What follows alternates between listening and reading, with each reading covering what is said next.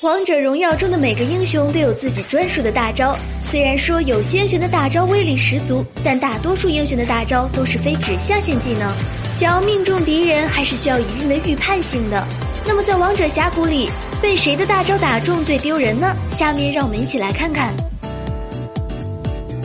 姜子牙的大招虽然攻击范围很大，但是需要蓄力的时间太长了，即便你慢悠悠的移动，也可以轻松的躲避。除非对手的姜子牙会用闪大，被这种情况击中了也能说得过去。但如果不是被姜子牙闪大打中的，那就很尴尬了。鲁班的大招基本打不中人，可以说鲁班放大招就是为了打出被动的伤害，同时造成一些威慑。但如果你被敌人控住了，而鲁班的大招正好过来，这种情况被打中也正常。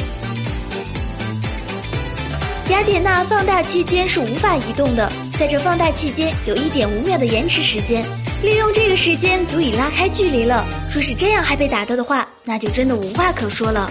当然，也有些带闪现的雅典娜大闪打你，这种情况被打到也情有可原。